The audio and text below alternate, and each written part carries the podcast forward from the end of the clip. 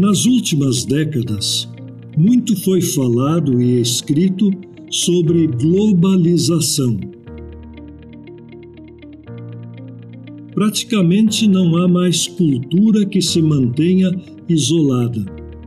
Todas, em maior ou menor grau, interagem e sofrem influências externas. A Bíblia não fica fora desse movimento. Do ponto de vista econômico, a Bíblia ficou muito mais acessível.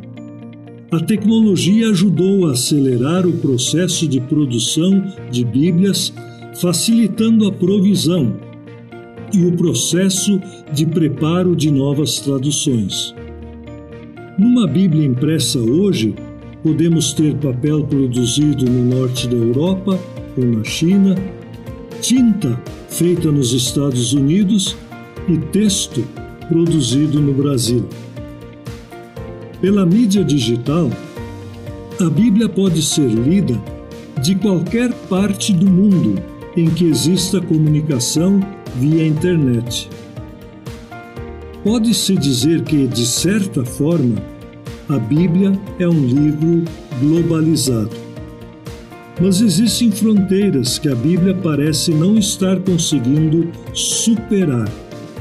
É a fronteira entre a leitura e a fé, entre a mente e o coração das pessoas.